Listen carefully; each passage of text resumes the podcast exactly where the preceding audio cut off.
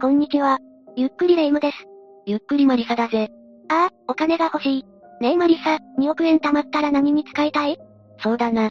とりあえず一人でゆっくり考え事ができるための別荘が欲しいかな。なるほどね。ゆっくり解説だけに、ゆっくり考え事ができるところね。レ夢ム、まさか今うまいこと言ったと思ったんじゃないだろうな。えっへん、我ながらね。いや、壊滅的につまらなかったぜ。余計なこと言わなくていいのよ。ごめん、冗談だぜ。それにしても、どうして2億円なんだ？それがね、つい最近話題になった持続金事件があって、その被害総額がざっと2億円に上るのよ。に、2億円？一体誰がそんな大金を騙し取ったんだ？逮捕されたのは計10人なんだけど、その中にネット上で特に話題になったのが、佐藤凛香という女よ。ああ、その名前聞いたことがあるな。なんか美人すぎるってことで話題になっていた時期があったぜ。ところで、その事件はどんな内容なんだ？というわけで今回は、美人 OL が引き起こした持続金事件について解説していくわね。それじゃあ、ゆっくりしていってね。まず事件の内容としては、佐藤容疑者含む詐欺グループが、若者ら約200人を名義人とする申請をし、契約2億円を騙し取ったという容疑がかけられているの。その中の一人に佐藤容疑者が含まれているんだな。詐欺グループは10人ほどで、ある少年を名義人とする給付金詐欺に関わったとして、詐欺の疑いで2022年6月1日に逮捕されたわ。逮捕されたのは、当時会社員の佐藤凛香容疑者、東京国税局の中村和沙容疑者、塚本翔平容疑者、そしてグループ主犯格の30代の松江大輝容疑者など計10人よ。さっきマリサが話していた、美人で話題になったという女がその佐藤凛香容疑者のことなの。ああ、テレビで逮捕される姿が取り上げられてて、確かに綺麗な女性という印象を受けたぜ。ところでレイム、佐藤容疑者ってどんな人物なんだ？じゃあはじめに、佐藤容疑者の生い立ちや人物像について解説していくわね。佐藤凛香は、新潟県見附市出身の22歳で、小学校は見附小学校出身と言われているわ。6年生の時には、地元の市内で行われていた小学校親善水泳大会に出場し、6年女子100メートル自由形に出場。7位に入賞していたの。結構スポーツ万能だという印象があるな。スポーツだけでなく、学業も優秀だったそうよ。ということは、当時はクラスの中心的な人物だったということか？ネットに書かれていた当時の同級生の話によると、小学校時代は地味だったみたいだけど、中学時代は生徒会副会長だったみたいだね。ただ、今のところ友人だったって人は出てきてないなとのこと。小学校時代はあまり目立たなかったんだな。けど、中学になって生徒会副会長になるあたり、やっぱりクラスの中心人物の素質があると思うぜ。ちなみに生徒会ではいじめ根絶を訴えていたらしいわ。佐藤が起こした事件に対してネットの書き込みには、これからの人生は、自身の反省から、詐欺根絶に尽力してほしいと書かれてあったそうよ。その書き込みの通りだぜ。小学校では地味だって言われていたけど、中学になって自分の美貌に気づいて、前に出るようになったのかもしれないな。佐藤が東京に上京した目的は、当時本人が勤務していた不動産会社のプロフに書き込んであったそうよ。何か明確な目標があったのか？高校まで新潟で育ち、大学の状況に伴い東京に出て参りました。幸せに暮らすためのお手伝いをさせていただきたいと考えております。お客様との出会いを大切に、幸せになっていただけるご提案をいたします。と書かれてあったわ。佐藤は大学のために上京しているんだな。確かに地元よりは東京の方が、働き方はいろいろありそうだ。他にも同級生と思われる書き込みがされていたんだけど、その内容が、こいつと同級生やったわ、当時は可愛かった可愛かったよ、頭も良かった。ぶっちゃけ好きなタイプだった？いや特に。性格は男っぽかったしな。サバサバ系か。といった内容ね。そんな佐藤だけど、2022年6月末にニュースで再逮捕されたと報道されたの。ん？何か余罪が判明したのか？そうね。国の新型コロナウイルス対策の持続化給付金を騙し取ったとして再逮捕されているわ。佐藤はオンラインで申請役を担っていたそうよ。佐藤容疑者は、事件のことは話しませんと供述しているみたいね。なんだか他にも色々余罪がありそうだぜ。この事件は、ネット上では佐藤凛香が可愛いという話題がよく目に留まるのだが、他の容疑者の情報は入っていないのか？話題になったといえば、指示役の中村和沙容疑者ね。同罪で逮捕された中村和沙容疑者は、当時国税局職員で同僚だった塚本翔平容疑者を詐欺グループに勧誘したと言われているわね。中村和沙は、勧誘相手の塚本翔平容疑者とは幼馴染で、熊本県出身で2016年に高校を卒業した後、簿記の専門学校に入学して簿記を学び、2017年7月に国税局に配属されたようね。中村和沙は、公務員になることが目標だったのだろうか。ツイッターの書き込みには、今は公務員狙っとるけんねにあり。俺は絶対国家公務員だから仕方ないよね。国家公務員だからね。国家公務員。国家公務員だもんと豪語していたみたいよ。ちょ、何回国家公務員って言ってるんだよ。ただ、国税局に配属になってから約3年後の2020年3月、国税局を退職していることが判明しているの。あれだけ国家公務員をしておいて、一体何があったんだ？それについては後で話すけど、その後個人投資家の道を歩み始め、最終的に詐欺に関与したとされているわ。次に中村和沙の性格についてだけど、学生時代の知人の話によると、いつも友達に囲まれていて、ニコニコしていました。明るかったし、友達は多い方だと思います。スポーツもできる方で、確かハンドボール部なんですけど、どちらかといえばリーダー的な感じではあったかなと思います。塚本容疑者と仲が良く、明るい二人みたいな印象が強くて、結構いろんな方と仲良くできたりとか、自分が後輩って立場だったんですけど、フレンドリーに接してくれたり、印象に残っています。学生時代は明るい人だという印象を持たれているんだな。一方でこんな話も上がったの。ツイッターでも携帯でも暇な人をって、いつも誰かを探している寂しがり屋だった。明るいけど依存心が強い。部活でサボったりとか、塾でこそこそゲームしてたりとか、そういったのは記憶にあります。明るい反面、そういう不真面目な部分もあったんだな。ただ、中村和沙が勤めていたとされる税務署の口コミを見てみると、全体的に職員の対応が悪いというコメントが見られるの。そうか、もし中村がその税務署に勤めていたと仮定すると、職員とうまくいかず、人間関係のトラブルで退職を考えた部分もあるかもしれないな。そうなのよね。学生時代に誰とでも仲良くできるタイプだった中村は、こうした社会の嫌な部分が強く見えてしまって、失望してしまったということも考えられるわ。人当たりがいい人間にとっては、社会に出た途端、人間関係のトラブルに巻き込まれるのは、想像以上に心をえぐられるもんな。自分の人当たりの良さを、まさか詐欺に使ってしまうなんてな。そんな中村和沙は、幼馴染の塚本翔平容疑者を詐欺グループに勧誘するの。霊夢、塚本容疑者は中村と幼馴染という関係で、周りからも明るい二人と言われていたそうだけど、実際はどうだったんだ？塚本翔平は中村にとって、家族と同等かそれ以上の親友だったそうよ。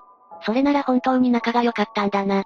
中村は小学校時代、極真空手に熱心に取り組み、大会で入賞するほどの腕前だったことがわかっているのよ。一方で塚本容疑者はおとなしく、口出し者な中村の言いなりだったとも言われているの。上下関係も構築されていたとか、そんな話もあったわ。それって本当に仲が良かったのか？もしかして塚本容疑者は、そんな中村に誘われて断れなかったとか？そして塚本と中村は、詐欺に使うための PC を買い揃えて都内の高層マンションで共同生活を始めるのよ。ルームシェアをしていたのか？もともと塚本は、同僚の公務員と共に 3LDK のアパートで共同生活をしていたわ。中村は詐欺で得たお金で高層マンションに住んでみたのはいいものの、もともとの寂しがり屋なため、幼馴染の塚本を誘ってルームシェアを始めたというわけね。一人でいるタワーマンションよりも、塚本と過ごせる方が中村にとっては居心地が良かったのかな。それにしても、人から騙し取ったお金でタワーマンションに住むなんてひどい話だぜ。今はアカウントが残っているかわからないけど、当時の中村のインスタは、羽振りがいい内容が多く、同級生に、バイナリーオプションで稼いでいる。東京でタワマンに住んでいると吹聴していて、地元では成功したという噂の的だったみたいね。そして中村は、持続化給付金詐欺事件に加担するようになり、幼馴染の塚本を勧誘した。これは現役の国税局員による詐欺事件として大きく報道されることになったわ。塚本の役割は何だったんだ？書類偽造役と言われているわ。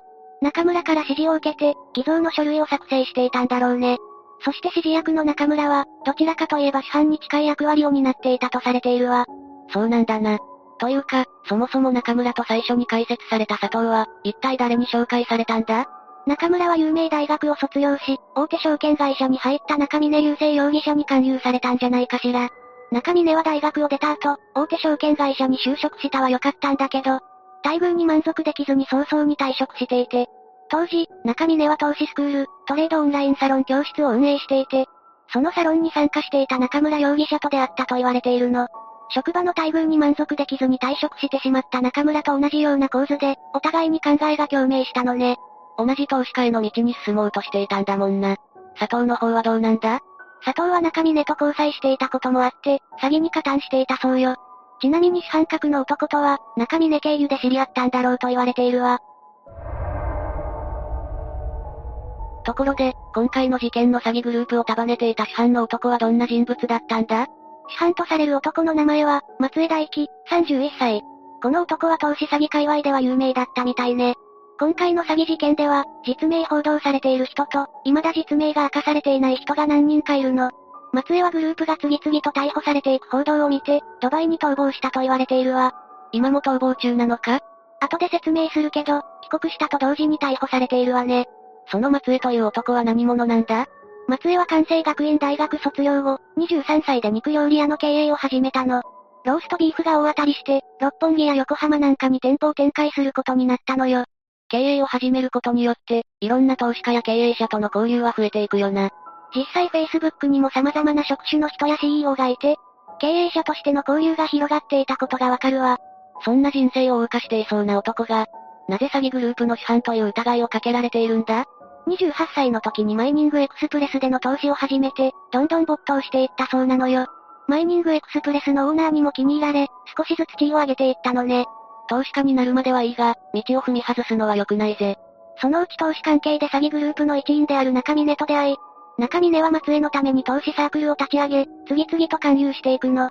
だけど思うように資金が集まらず、とうとう持続化給付金詐欺に手を染めることになるのよ。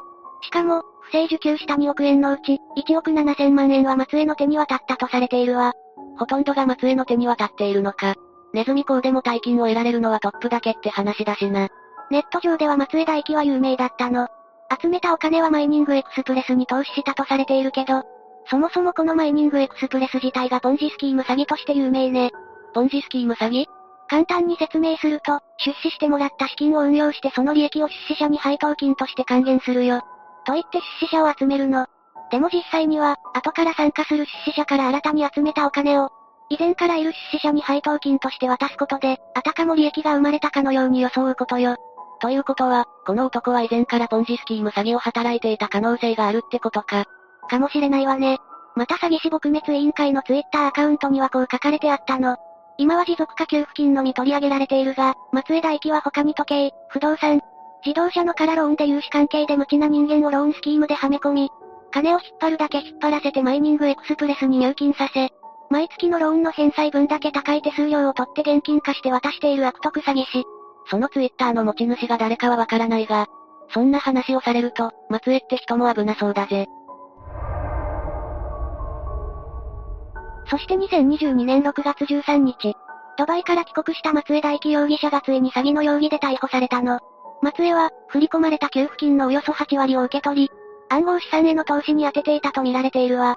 松江は犯行を認めたのか？調べに対して、松江は、弁護士が来てから話します、と認否を保有していたようなの。そもそも、どうして松江は日本に帰国してきたんだ？松江は同年2月にドバイに出国する前に、アラブ首長国連邦への転出届を提出していたことが判明したの。昨年から今年の1月にかけて、次々と給付金詐欺メンバーが逮捕されていくのを見て、逃亡を図ったとされているわ。それが本当なら、やっぱり自分だけ逃げようとしたんだな。自分のことしか考えていないことがよくわかるぜ。そして逮捕されてから数日後の警察の取り調べに対して、松江は中峰たちが勝手にやった。私には関係ありませんと容疑を否認しているそうなの。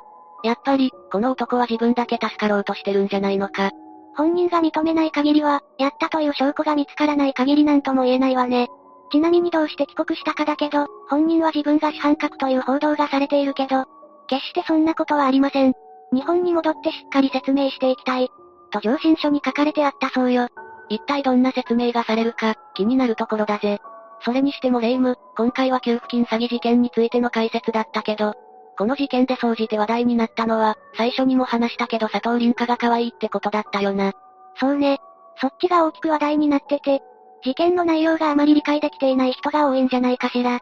それにしても、私ももっと可愛くなりたいわそしてもっとお金が欲しいわ。安心しろ、レイムは今でも十分可愛いぜ。ま、マリサ。おまんじゅうみたいなところとか、余分な脂肪でふっくらしているあたり。ジブリに出てくるあのキャラクターみたいで可愛いぜ。そっちの可愛いも大事だけど、私が言いたいのはそういうことじゃないのよ。冗談だよ、冗談。半分冗談だよ。なんだ半分冗談か。って、半分って何よ？というわけで今回は、美人 OL が引き起こした持続金事件について解説したわ。それじゃあ、次回もゆっくりしていってね。